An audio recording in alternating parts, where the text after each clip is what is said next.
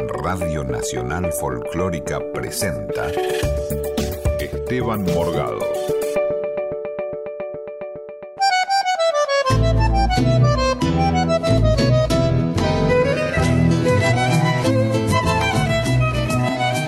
¿Cómo les va? Qué alegría estar otra vez acá en el aire de la folclórica, esta radio que quiero tanto y que me permite tener este lugarcito los sábados a la tarde. Como ustedes saben, siempre digo que la responsabilidad de estar frente a este micrófono implica, bueno, el respeto y la admiración por los inmensos personajes que cubren el aire de la folclórica durante todos los días. Ustedes saben que permanentemente nombro a los tres tanques que tiene esta radio en lo cotidiano de lunes a viernes, el Cholo Gómez Castañón, Marcelo Simón y Héctor Larrea, nada menos tres prohombres de la radio. Y hoy tenemos la suerte de que uno de ellos está con nosotros. Hemos logrado que se haga un huequito en sus múltiples actividades y tenemos aquí a nuestro querido amigo Oscar El Cholo Gómez Castañón. ¿Qué dice? ¿Qué haces, Esteban? ¿Cómo andas? Bien, en este rol de entrevistador, con guitarra en mano, con lo, cual... mucho mejor que yo cuando me, voy al lado de los músicos, pero bueno. Bueno, pero queremos decir, para ustedes que no están viendo lo que sucede en el estudio, el Cholo está con una guitarra en mano y creo que es tu pasión, ¿no? Es lo que te distrae, lo que te desconecta, lo haces solo, ¿viste? Sí. Con vos una vez me animé, no sé dónde, si no lo hago en mi casa y... Sí. Nadie se queja. ¿Y la guitarra apareció desde chiquito? Allá la en tus pagos. apareció en la Patagonia, fui al, principio fui, pero claro, los únicos que había en el pueblo eran profes que iban de acá. Ajá profes eh, guitarristas, académicos, y tenía sistemas académicos, entonces claro. te tomabas el olivo. Eso era lo que nos pasaba a todos. Claro, eh, fue algo que tengas una pasión o un talento, era aburrido. Claro, los conservatorios y, los profes clásicos eran, eran efectivamente aburridos. Uno quería tratar de tocar lo que escuchaba en la radio. Y luego cambió todo. Y luego entonces, no, después de grande mm, tengo guitarra y hago la maravilla de la internet. Claro. Claro. Que tiene los dibujitos y. Y, ahí vamos, con los dibujitos. y los tutoriales. Claro, y, te, distrae, te descarga. Estás escuchando al Cholo Gómez Castañón, a quien tenemos hoy en el programa, y también está como otro de los grandes invitados, un gran amigo, un gran músico, y ahora en una faceta increíble, digo increíble por lo, hermoso de lo que ha escrito. Nuestro amigo es Javier Weintraub, él es eh, un enorme violinista y ahora un enorme escritor. ¿Cómo es eso, querido Javier? Bienvenido. Qué belleza lo que decís. Eh, ¿Qué sé yo? No sé, a mí me gustó siempre escribir. Claro. Escribir me gustó siempre, de chiquito. Eh, y a mí me gusta mucho escribir en mis redes sociales. Sí. voy subiendo cositas, ideas, textos, cosas que, viví. Y, y, un día me empezaron a pedir que publique, me empezaron a pedir insistentemente, mi tía Marta, me empezó a sí. mi tía Matilde también. las tías, claro, siempre las tías están para eso, para, para, para, hablar de lo bien que hace las cosas el sobrino. Mi hermano también, claro. mi hermano poco, no tanto mi hermano.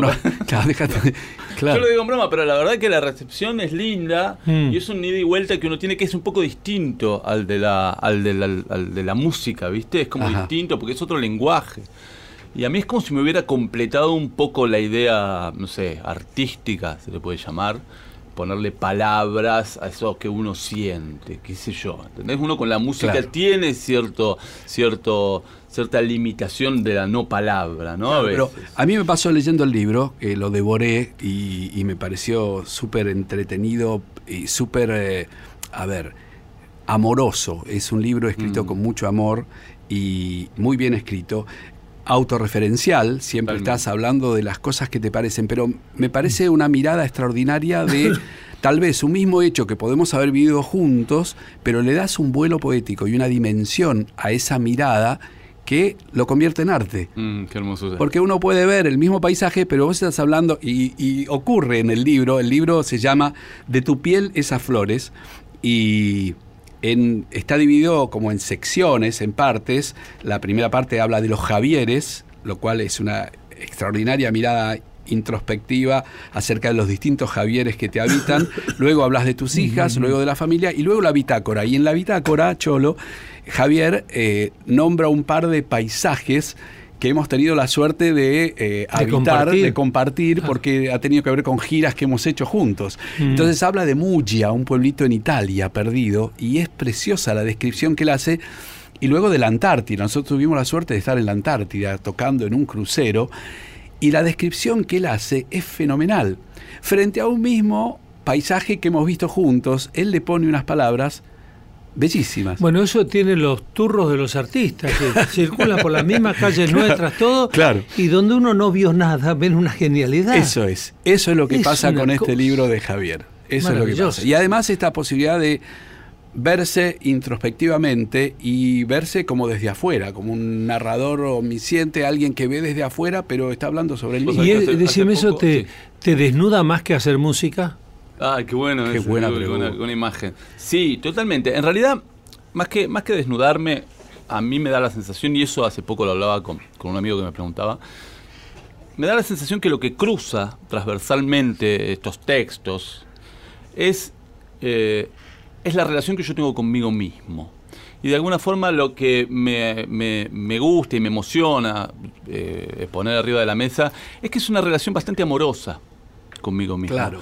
Y, si vos me preguntás a mí cuál sería de última mi intención cuando, cuando transmito eh, los textos, es, es tratar de que cada uno arribe una relación relativamente amorosa consigo mismo, ¿no? Como que es un, es, es un mínimo aporte, digamos, ¿no? Porque es, es de donde nace, ¿no? Mirá, Así, un, un, cortito, porque mm. todos estos escritos, como bien decían Javier, como bien decía Javier, eh, él los publicó, viste que ahora se habla de publicar en las redes, esa mm, palabra que no es menor. Eh, él publicó esto en alguna de las redes sociales y esto se llama De tu piel esas flores. Le da el título al libro, ¿no? Floreciste. Floreciste este año después de tanto esfuerzo. Pudiste ¿Notás estas diminutas flores que vienen de adentro tuyo? Floreciste, mi vida. Pasó ya ese invierno tan largo que te tenía triste y preocupada. ¿Viste cuánto cuestan esos brotes? Esperarlos, desearlos y no tenerlos. Me siento tan desnudo sin ellos, tan al descubierto. Pero así todo, sin flores y con nuestras ramas frágiles, somos hermosos, ¿viste? Somos fuertes y elegantes y la vida corre adentro nuestro, desesperada por brotar, por hacerse flores y hojas y palabras y música. Floreciste ya mi alma, ya salieron de tu piel esas flores lilas, blancas, azules, violetas, tan hermosas que esperabas. No te sientas mal, sino, porque no es tuyo, ni mío, ni de nadie, el arte de florecer. Es de la vida, o de quien sea que es pero nuestro no. Por eso, no te pongas triste si aún no floreciste, si aún te duele el invierno largo, si aún te sentís sola y sin ilusión. Cuando se vaya el frío y llegue el calor, toda vos vas a florecer. Vamos, Javier, qué lindo. Muy bien. Es un texto que le escribí a mi hija. pero ahí está la mirada que decía soy, ¿no? la mirada esperanzadora. claro, sí, claro sí, ese texto se lo escribí a mi hija cuando entró en la adolescencia, de un minuto a otro. O sea, se durmió siendo una especie de, animal hermoso, viviendo al, borde de un este de un arroyo. arroyo y se despertó así como Godzilla y yo no entendí qué pasó. claro, claro. claro, de, buenas a primeras. Tiempo, claro. Supe, ¿no? Y fue como una especie de deseo ¿Esa es Galatea? No, esa es Lara, que tiene 19, que dibuja fantástico. A mí me gustó mucho escucharlo al Choro cuando, cuando empezó a hablar de, porque también no es un reflejo de cómo lo vive uno. Él hablaba de, de, su, de su relación con la música como algo despojado, como algo que lo relaja, como algo que lo sí, no ninguna, claro, estás libre. Y una vez lo vive tan distinto. ¿eh? Y yo te escuchaba casi con, uy, yo quiero eso. Pero vos cuando empezaste a escribirte fue lo mismo. Sí, sí, claro. Y por las tías y por otros, que bueno. Exactamente. Pero... Qué bárbaro. Cholo, estás con la guitarra. Sí. Vamos a amenizar esta velada. A ver, amenicemos esta velada como si fuera en tus pagos de la Patagonia. ¿Pagos de la Patagonia que era Puerto Deseado? Yo nací en Puerto Deseado. Sí. Pero viví en. Bueno. En un montón de lugares, porque tu, viejo tenía que ver con un banco, ¿no? Con mi, la Mi familia tiene una, eh, son ovejeros. Ajá y del otro lado eran eh, descendientes directos de los galeses que vinieron en 1865. Claro. Yo tengo un tatarabuelo pastor que vino en la Mimosa. Mira vos. Claro. O sea que el Calon Land lo, lo conoces. Todo conozco el estado del certamen cultural, este, la torta negra. Bueno. Enseguida llegaron y hicieron un coro. Es lo primero que hacen los galeses. Llegan y. Un coro. Y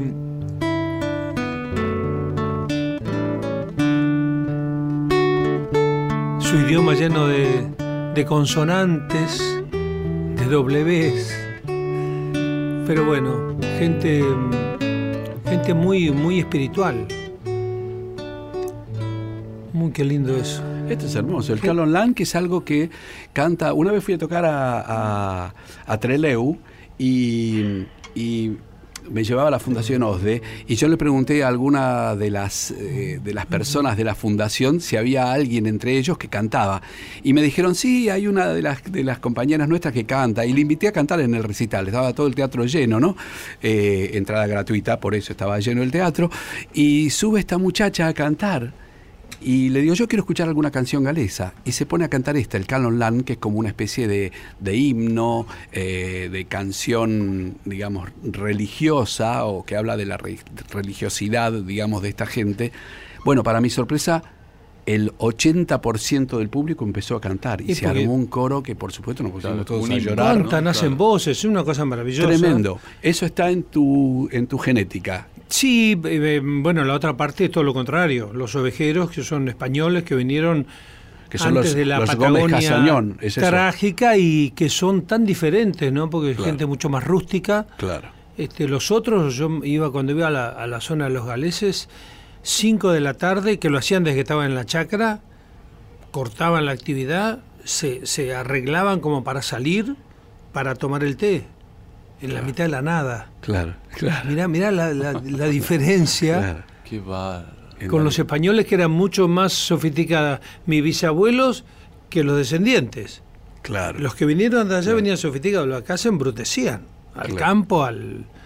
Y bueno, y, pero como mi viejo en ese momento era muy bueno trabajar en el banco. Mi viejo mm, este, era gerente del banco y, fuimos, viví en Tierra del Fuego, tuve pupilo con los salesianos. Mira. En Río Grande era eso. En Río Grande, claro, en la misión salesiana. Claro. Estuve en muchos lugares del sur, en Esquel, pero siempre volviendo. La Patagonia en total eran muy pocos habitantes. Mi provincia eran ciento y pico de mil, hoy deben ser doscientos y pico de mil. Toda la provincia de Santa Cruz. Claro. Claro. Y no, y te, te, acostumbras a las distancias, te acostumbras a, hablar poco, después venís acá y hablas más. Te acostumbras a, mm, a que no hace falta, no podés llamar a tus parientes todos los días porque las distancias son muy grandes, claro. mucho campo. Entonces cuando venís acá, si ustedes se llaman todos los días, llamás a tu mamá. Sí, sí, sí, yo ya la llamo todos los días a mi mamá. Claro. Bien del porteño, viste, cariñoso. Sí, sí. Y te van, te van enseñando como a que está bueno abrazarse, que está bueno decirse te quiero y qué sé yo. Cosa que en aquellos lugares no existe tanto. Claro. A mí siempre me llama la atención la, la, contradicción muchas veces que hay en la sangre nuestra, ¿viste? Como que como lugares eh, totalmente extremos y completamente separados. Yo, yo tengo sangre alemana y polaca en el mismo, en el mismo cuerpo, claro, lo que él contaba. Y cada uno debe tener esa contradicción adentro. Y siempre me pregunto ¿Cómo, ¿Cuál será la repercusión adentro de uno? ¿no? claro, ¿no? ¿Cómo nos ha tocado Los nuevos somos mezclas. Y eso está bueno. Y muchas veces mezclas extremas. De claro, claro. Estás escuchando al Cholo Gómez Castañón, guitarra en mano, y a Javier Weintraub, violín en mano también. Y vamos a improvisar una samba. Volveré, volveré. Me espera a mí la noche vestida de azul y hasta el arroyito que baja del cerro traerá recuerdos de mi juventud. Y hasta el arroyito que baja del cerro traerá recuerdos de mi juventud. Volveré, volveré, donde está mi madre esperándome de nuevo en sus brazos volver a ser niño, vivir como solo se vive una vez. De nuevo en sus brazos volver a ser niño, vivir como solo se vive una vez. Azar de blanco jazmines que aroman el patio del viejo jardín. Un beso de luna me espera en los valles, mi rancho, mi madre, todo mi sentir. Un beso de luna me espera en los valles, mi rancho, mi madre, todo mi sentir. El Cholo Gómez Castañón. Ese es el chango que nos educó a todos en el folclore. Claro con De mi madre, de Simoca, La luna cautiva, la famosa canción de la cárcel. Sí. sí, ¿Cómo es la historia de ese? Tiene una historia, ¿no? Él era un hombre que hoy debería, si no fuera por ese hecho, yo creo que debería estar con, con guaraní, con... Pero bueno, le gustaba mucho, la, como a todos, la juntada con amigos, el alcohol y bueno, un día muy largo, de una fiesta a la otra que estaba el ahijado cumpliendo años, cuando llegan ya venía... Muy copeteado. Venían copeteados. Claro. Y entonces eh, alguien tuvo la mala idea, ahí ya, ya estaban todos más copeteados claro, fue, claro, sí, sí, De, decirle a ustedes, los cantores, siempre, el autor y el compositor, no, no, siempre claro. no lo hizo nadie, ¿no? Claro. Uh. y se armó. Se armó, se armó una trifulca. Sí.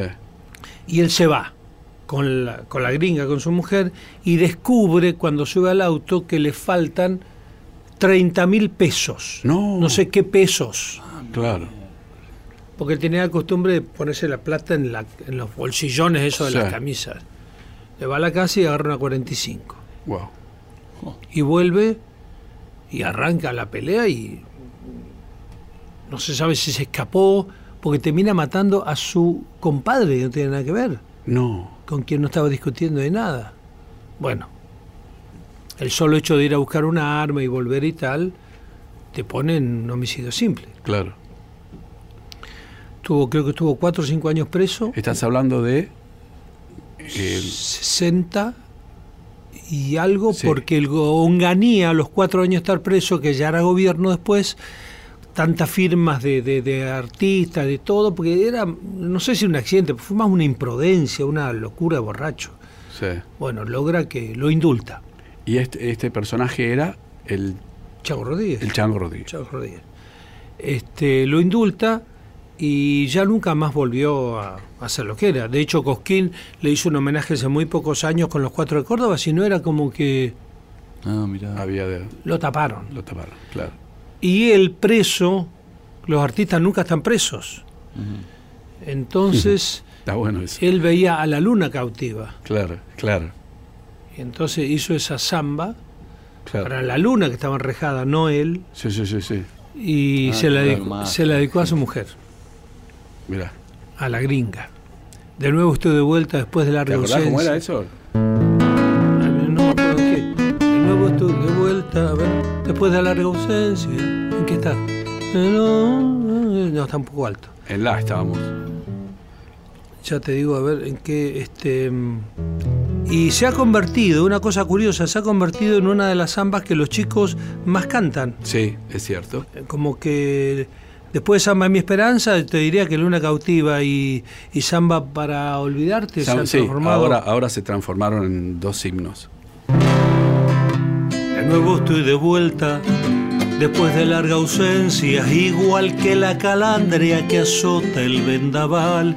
Y traigo mil canciones como leñita seca, recuerdos de fogones que invitan a matear. Y traigo mil canciones como leñita seca, recuerdos de fogones que invitan a matear. Tu amor es una estrella con cuerdas de guitarra una luz que me alumbra en la oscuridad.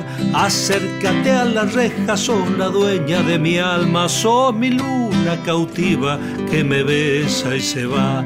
Acércate a la reja, sos la dueña de mi alma, sos mi luna cautiva que me besa y se va. Claro. Eso bueno. Ahí lo tenés al Cholo Gómez Castañón cantando Luna Cautiva. Em, tuve que hacer un alto por un toro mañero. Toro mañero. Esa fue la pelea. Claro, claro, claro. Escucha que mis grillos están enamorados, dice que eran los ruidos de en ese momento le ponían cadenas a los presos. Claro. Mira vos el poeta. Claro. Sí, sí, sí, sí, sí, sí. Planteando una cosa tan trágica, ¿no? Claro. Claro. Bueno, el poeta, el escritor que transforma la realidad que bueno, vivimos. Bueno, ya, lo que estabas hablando de Javier, ya, ya el título. Claro. Yo, no, yo puedo estar preso como el chango y no se me ocurre plantear así el título. De tu piel esa flor. Esa, esa, esa manera de... Esa manera de, de, articular, de... Como cuando Ramón Navarro... Este, mm, cuenta la historia de Ramón Rosa Toledo. Sí, a don Ramón Rosa Toledo. Ramón Rosa Toledo. Sí. ¿Cómo es? Eh, eh, un tipo de su pueblo, muy chiquito el pueblo, eh, que hacía todo tipo de tareas, pero tenía adentro un cantor, un vidalero, un coplero. Don Ramón Navarro es de Chuquis, en La Rioja. Y don Rosa Toledo un hombre que él veía ahí grandote, que laburaba, y decía que cuando se transformaba en el cantor, en el que decía María con dulzura, que era la mujer, las venas del cuello se le hacen chirleras. Esa frase eh, ya justifica un poeta. Claro, claro. Es de la chirlera que cruza la caja, ¿no? La, cuerdita. Exactamente. Claro. Claro. Bueno, teníamos por ahí algo de del Cuchi con Manuel J, ¿no? Habías eh, nada menos que ese poetazo como fue Manuel J. Castilla. Exacto. O sea que a mí me gustan mucho las historias de toda esta gente, ¿no? Claro, sí. Este. Mm, la chica, la chica, en ese momento la chica, Eulogia Tapia, le gana a, al Barba Castilla un desafío de copla. Claro, claro. Se lo ganó. Claro. El avión trae enharinada, una chiquilla. Claro. Y empiezan a, se lo ganó provocarse ahí. Ella le, ganó, ella le ganó. Ella le ganó. En un bar, en un bar, en un bar perdido, en un bolichón. Seguramente en La Poma, que es en donde. La Poma, llega la chiquita que venía de de, de, de, trabajar ahí. En con la cara enharinada, ¿no? Del carnaval. Ah, Esa harina que te iguala, que no hay ah, lindos, feos, jóvenes, viejos, ricos ni pobres. Claro y estaban ahí chupando Castilla y cosas y aparentemente en la copleada le ganó. Claro. Eulogia. Claro. Y este quedó caliente el barba y hizo una hizo esto y se lo se lo fue a llevar.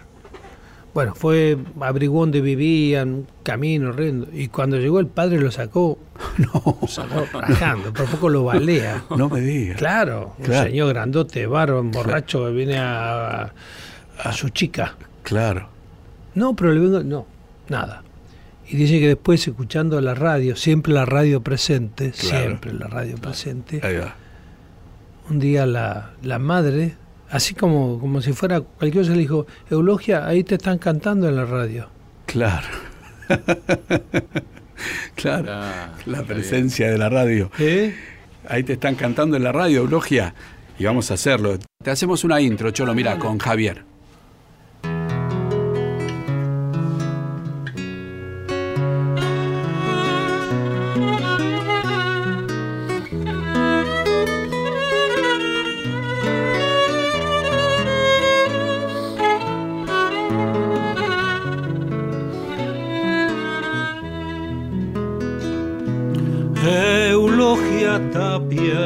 Poma,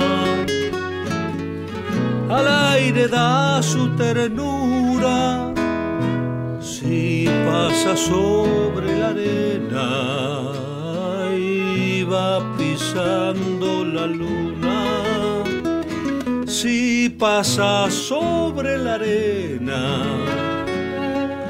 y va pisando la luna trigo que va cortando madura por su cintura, mirando flores de alfalfa, sus ojos negros se azulan, mirando flores de alfalfa, sus ojos negros se azulan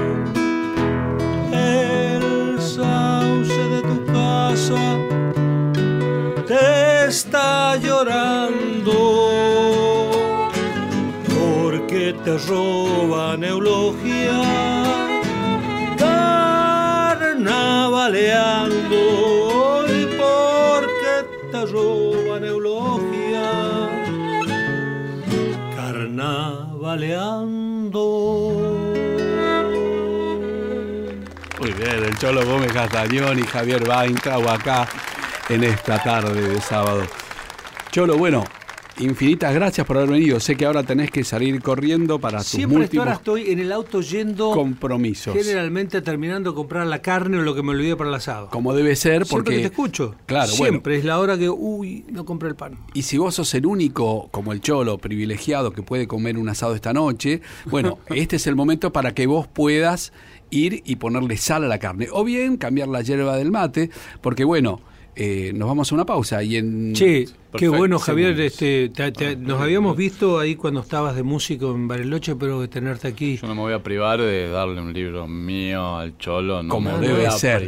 me dieron ganas de leer algo en el programa, eh, escuchándolo leer a... Yo ya te doy mi libro. Sí, lo vas a leer seguramente mucho mejor que yo. Y, gracias, maestro. Eh, un placer, Cholo, una alegría inmensa tenerte acá y es un placer para mí poder compartir este micrófono importantísimo y, con toda esa, esa prosapia que es el micrófono de la FM Folclórica Nacional. Gracias, Cholo Gómez Castañón. Ahora seguimos con Javier Weintraub, todo el segundo bloque, tenemos muchísimo para charlar. Estamos presentando su libro De tu piel a flores y está con el violín, así que imagínate, fiesta gaucha en esta media hora que queda. Eh, no te vayas, ya volvemos. Hasta las 19, Esteban Morgado está en Nacional Folclórica. Bueno, y acá seguimos esta tarde de sábado con Javier Weintraub. Recién se fue el Cholo Gómez Castañón y se llevó un libro autografiado acá de Javier. Libro que te recomiendo, se llama De tu piel, esas flores. Javier, extraordinario violinista, gran tipo, que ha plasmado en este libro eh, sus publicaciones en las redes sociales. Eh, libro que tiene cuatro secciones, la primera se llama Javieres, como te contaba en el bloque anterior. La segunda se llama Lara y Galatea, en realidad hijas. Eh, luego Familia y luego la Bitácora. Bitácora eh, que, bueno, va eh, hablando de los lugares por donde ha estado. Se llama Una siesta uno de los, de los escritos, Una siesta a orillas del Sena, Vacaciones en Muggia, ahí hemos compartido esas vacaciones, que en realidad fue fueron unas vacaciones medio impensadas y un alto entre dos shows eh, y cinco o seis días que tuvimos de, espera en Muggia. Como diez días ahí. ¿no? Sí, como diez días, sí, sí, sí, Que ya nos habíamos acostumbrado completamente a no hacer nada. A no hacer completamente nada. Sí, sí, sí. Y la, la estábamos pasando muy bien hasta que tuvimos que volver a tocar. Mi único problema era que compartía eh, habitación con el queridísimo Monurtado, que tiene una caja de resonancia la noche impactante. Impactante. Y yo dormía en el pasillo. Claro, te fuiste a dormir al pasillo.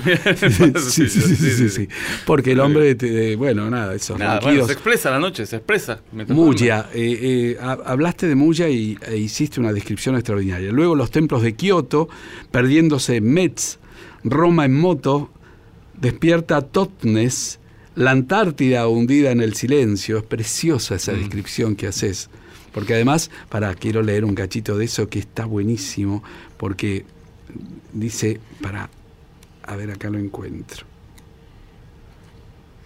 Ese viaje a la Antártida que... Ese viaje a la Antártida que Porque Morgado te llama, cuando Morgado te llama para tocar, no es que te dice, toquemos en... Eh, che, hay un concierto en... No, no, ¿Querés hacer un viajecito a la Antártida, querido? Te dice, te hacemos, son 20 días a la Antártida. Me acuerdo del llamado, me acuerdo del llamado y yo tuve que frenar. Tenemos que ir a tocar a las Malvinas, me decían, ¿no? Como a la Antártida, una cosa así como, como... Y el único problema que nosotros tuvimos en ese viaje, que yo siempre lo cuento, sí. el problema serio que teníamos era de en cuál, ¿te acordás? En cuál de los restaurantes comemos. Y era como nuestra angustia. Estábamos en un crucero. Porque ayer ya habíamos comido en el restaurante tal y era como siempre lo mismo, ¿no? Como que la pata de carne ya era de la pata de jamón, ¿no? Como que era... Tremendo. Podías comer Éramos cuatro ocho veces ratas en este, cubierta. Éramos las famosas ratas del barco. En la Antártida no hay silencio. Es en medio del silencio que nace aquel lugar que se llama Antártida. No es el silencio de la noche lo que se vive allí o el silencio de después de reír, como dice la letra de la canción. Es más una espera, una pausa que se abre, una herida que raja la piel del sonido. Como para empezar este escrito, la Antártida hundida en el silencio. El silencio de la Antártida no es silencio, es el lugar donde, donde nacen todos los sonidos del mundo. Javier Weintraub devino en escritor y un escritor colosal, un tipo que, bueno, escribe de lo cotidiano, escribe de las cosas que le pasan, escribe de sus hijas. Eh, ¿Tenías por ahí seleccionado algún otro escrito? Yo tenía un texto, un, escrito. Me gusta mucho esto de venir a, presentar mi libro, Esteban, me gusta mucho, me bueno. muy bien pero esto es real, es una historia real. Es cortita la cuento. Yo estaba en un, en un par de días de cuestionamientos, de, bastantes cuestionamientos, como siempre. Digamos, yo tengo un amigo, Fernando Ruiz Díaz, el cantante de Catupeco. Nosotros somos muy amigos. yo fui muy amigo y soy muy amigo del hermano. Y y él siempre dice, yo no entiendo a la gente que vive, que, que tiene crisis. Yo vivo en una crisis. no entiendo cómo se sale de la crisis. Hay momentos en que uno lee el libro de Javier y aparece esa frase, la vida es una herida absurda. con lo cual, eh, digamos... Sí, es un libro un poco escorpiano en ese es Un, es un libro que, tiene, que tiene, y, claro. Y en, ese, en el medio de, de, esos momentos que van y bajan, suben y bajan, pero nunca desaparecen, yo entré en un bar haciéndome cuestionamientos sobre el arte, ¿sí? Y me, ¿Vos conocés esta historia? Sí.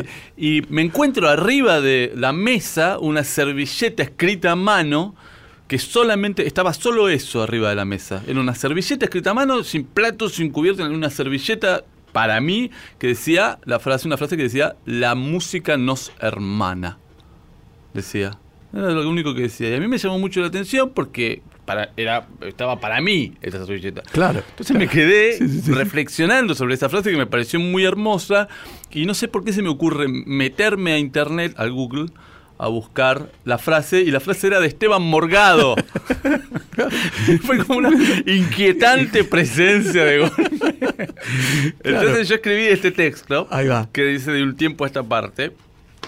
Que es una, o sea, recuerden que este libro está sacado de mis redes sociales, o sea, yo me, me siento y abro Facebook o, un par de blogs que tengo y, escribo. Y escribís. Entonces escribí como, como un diario. De un tiempo a esta parte, un tema da vueltas en mi cabeza y tiene que ver con la energía que mueve la música afuera y adentro de uno mismo. Esa energía curiosa y huidiza que conecta, cura, alegra, entristece, calma, tensa y sigue después. De un tiempo a esta parte estuve recordando una charla que tuve con no recuerdo quién, en la que contábamos lo absurdo de los cohetes espaciales. Esos monstruos de latas que requieren de toneladas de litros de gasolina que generan explosiones infernales y que con suerte lo llevan a uno a la luna. La luna, que en comparación con las galaxias que se encuentran a millones de años luz, está acá nomás, a la vuelta de la esquina. Nadie pensó en una energía nueva, diferente, cuántica, que nos lleve más lejos y que no sea tan espantosa y espamentosa. Como sea, de un tiempo a esta parte me puse a meditar en cómo la música, a diferencia de los cohetes espaciales, nos lleva de una galaxia a la otra casi sin esfuerzos, casi sin tener que movernos. Cómo la música conecta con muchos mundos, los de cada uno de nosotros, y al mismo tiempo, cómo los transforma.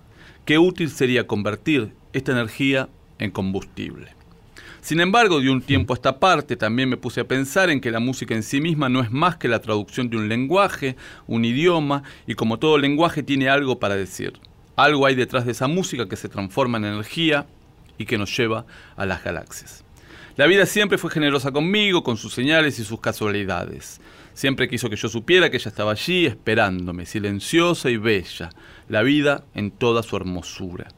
Y el otro día, mientras pensaba cómo de un tiempo a esta parte yo venía tratando de vislumbrar qué hay detrás del misterio de la música, me metí en un bar, un bar de esos bien porteños, tan conocidos por mí, un bar de esos en los que uno sabe cómo se llama el mozo, Eduardo se llama. Así que entré, saludé a Eduardo, elegí una mesa y me senté. Sobre la mesa había una servilleta de bar, de papel, con esta frase escrita en lápiz. La música nos hermana, nos hace recordar las mismas cosas.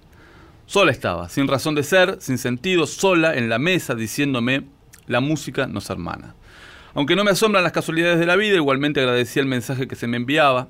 Sin embargo, no agradecí del todo, sino hasta que después de buscar de quién era esa frase y de encontrarme con la sorpresa de que era de mi amigo querido y hermano Esteban Morgado. Quiero decir, entré en un bar, me encontré con una servilleta en la que un desconocido había escrito una frase sobre la música que había dicho un amigo mío. ¿A qué lugares asombrosos nos lleva esta música combustible? De un tiempo a esta parte, entiendo que la música, los amigos, la vida, sus casualidades, sus mensajes en servilletas, las galaxias, la luna, los cohetes espaciales y todo cuanto nos rodea son formas de la misma cosa, que es el amor. Ah, qué barro. Extraordinario.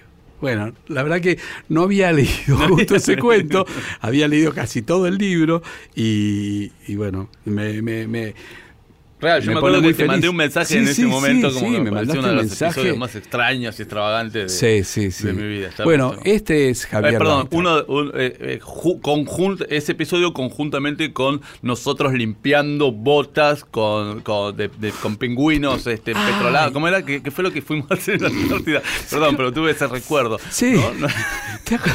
Cada vez hemos vivido situaciones bizarras. Cuando nos, nos, tocó ir a la Antártida con Javier y con el cuarteto, eh, íbamos en un crucero, un crucero inglés, un barco inglés, y resulta que eh, nosotros éramos como, claro, además de músicos, éramos eh, como empleados del barco. Entonces les pidieron a todos los entretenedores, los artistas del barco y los laburantes, que ayudaran a limpiar las botas de las botas de Antártida, las botas de nieve de la gente que volvía al barco, incluso las nuestras propias. Había que limpiarlas porque, claro, si traes algún eh, germen contaminante al barco o eh, contaminás la Antártida, eh, estás armando un desastre ecológico, digamos. A la ida y a la vuelta había que limpiar esas botas con químicos, con no sé con qué cosa. Dos, digamos, limpiando botas. Estábamos limpiando botas. Yo limpié la bota. Yo te limpié las botas, me parece.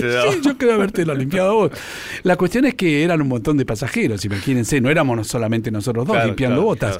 Estaban bailarines, bailarinas, en fin, todos artistas, en fin, todos limpiando. Fue, fue, fue divertido. Me había olvidado de esa imagen. Esta, la imagen de la servilleta y la imagen de Esteban Morgado limpiándome las botas y yo limpiándole las botas. Esteban Morgado son dos imágenes. Es tremendo, claro, qué bar. Bueno, Javier, ustedes saben, es un extraordinario violinista y has publicado un libro sobre, y además has escrito eh, lo que has llamado caprichos tangueros, caprichos y estudios tangueros. Hiciste un libro para enseñar a tocar tango en el violín, lo cual eso es algo maravilloso y una contribución para el mundo Inicialmente eran unos, o sea, la idea del capricho en la música, en, todos los instrumentos, pero en el violín tomó como, mucha repercusión eh, a, raíz de Paganini que se escribió sus famosos 24 caprichos, que son piezas terriblemente complejas. Sí.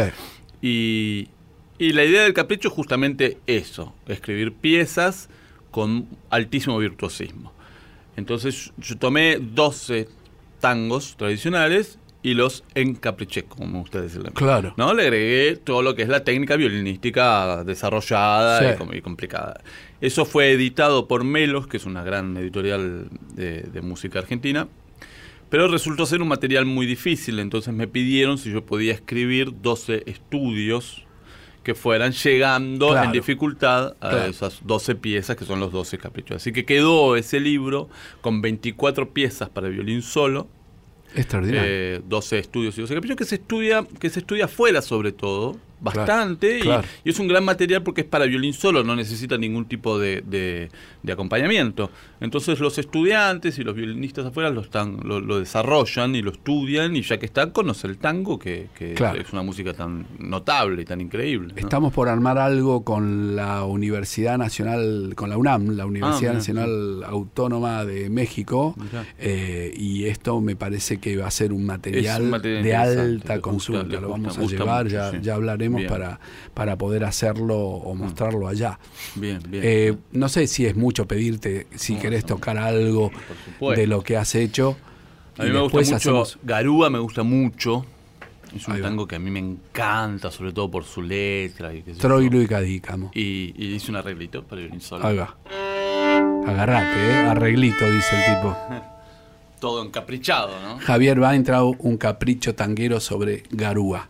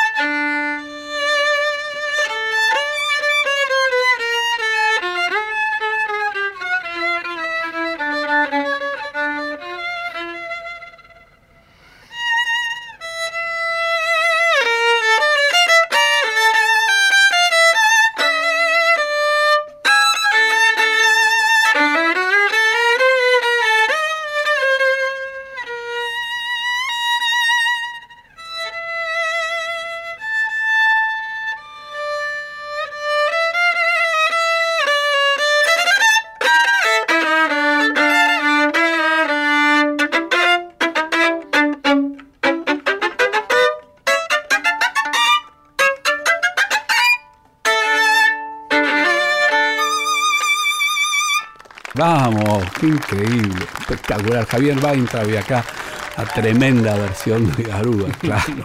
Llena de eh, notitas. Sí, sí, llena de notitas, salen chispas, se prende fuego el violín, qué bueno.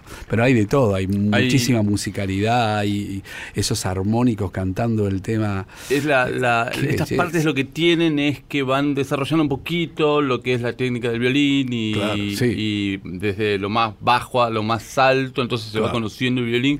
Y lo que es interesante es que sobre el tango. Claro, eh, claro. Que es una música que hoy es, notable lo que pasa, lo que vienen haciendo, la cantidad de extranjeros que vienen a estudiar y a conocer esa música, cómo se fue desarrollando inexplicablemente. Los japoneses. Sí, sí, claro. Y lo que hacen los japoneses aparte con el tango, hacen cosas maravillosas.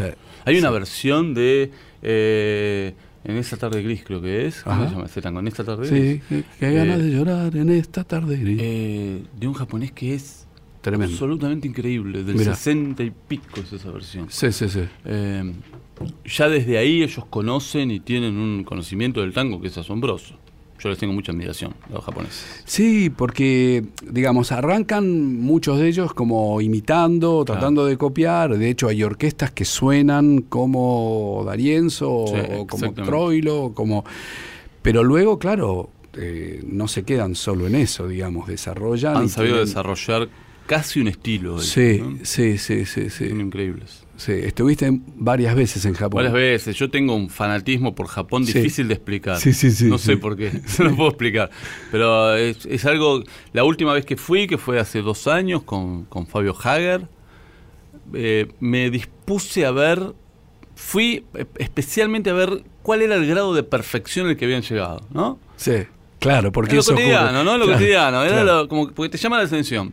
En los dos meses que estuve, el único error cotidiano así que encontré fue una moneda que pasó de largo en una máquina y que hubo que volver a poner, digamos, ¿no? Pero el, único error que yo pude como, como registrar. Después el resto, ¿no? Falló nada. Nada, nada falló. todo salió perfecto, todo anda increíble. Yo no sé cómo han conseguido. Tuvimos una charla eh, con que esa, la respuesta que me dio a mí me hizo entender todo. los techos de basura en Japón son como esos techos azules con sus tapas que están en algunas esquinas. Y no falta ni una tapa. O sea, están apoyados los techos. En Tokio. Claro. Que son millones y millones. Millones. Y a uno de los organizadores de la gira yo le pregunté, ¿cómo es posible que nos falten, no, ni un tacho, ni una tapa. Que no se choree una tapa, digamos, por el solo hecho de joder, digamos. Y su respuesta fue, porque no se hace. Claro. Claro. Sí, sí, sí, es tan sencillo. No es tan fácil. Claro. Bueno, no se hace. No se hace. ¿Cómo, ¿Para, qué, ¿Para qué te vas a llevar una tapa? ¿Para qué te vas a llevar un tacho? Claro. Es una cosa, ¿no? Yo le tengo mucha, mucha admiración a los japoneses. Sí, sí, sí, sí. Yo estuve hace mucho tiempo, dos meses y bueno, eh, también. Viví, me has contado. Sí, eh, bajé ocho kilos también de, bueno, la, angustia. pero Cuando yo fui en el 97 también, porque no había, no había internet. Eso empezamos por ahí, digamos. Yo en el 97 esperaba las cartas que me llegaban al micro. Claro. Que lo llegaban a la empresa y los venían y te lo daban. Y, y eh, la última vez que fui, eh, iba hablando por teléfono, filmando por la calle, con la cámara prendida en la calle. Sí, yo fui en el 86 y entonces había que, esperar los domingos para ir con una tarjeta, hablar por teléfono, conseguir un teléfono público. Y era, muy angustiante, pero bueno, nada, era descubrir un mundo que era increíble. era increíble. En esa época me acuerdo que, me traje una videocasetera, ¿entendés? Y un, y un contestador automático, que era, pero como tocar el cielo con las manos. Pero bueno, Nada. Habías pasado al frente acá de una forma increíble. Acá, era Gardel y Lepera y los guitarristas. Javi, eh, ¿hacemos algo juntos de música? Dale. Porque hemos hablado tanto del amor, el amor con el que está escrito tu libro de tu piel, esas flores que has venido a presentar. Eh, has aceptado esta invitación, este convite y hemos leído partes de tu libro y ahora vamos a leer alguna otra. Eh, pero esto amerita este tema que si hay romanticismo, que no se note.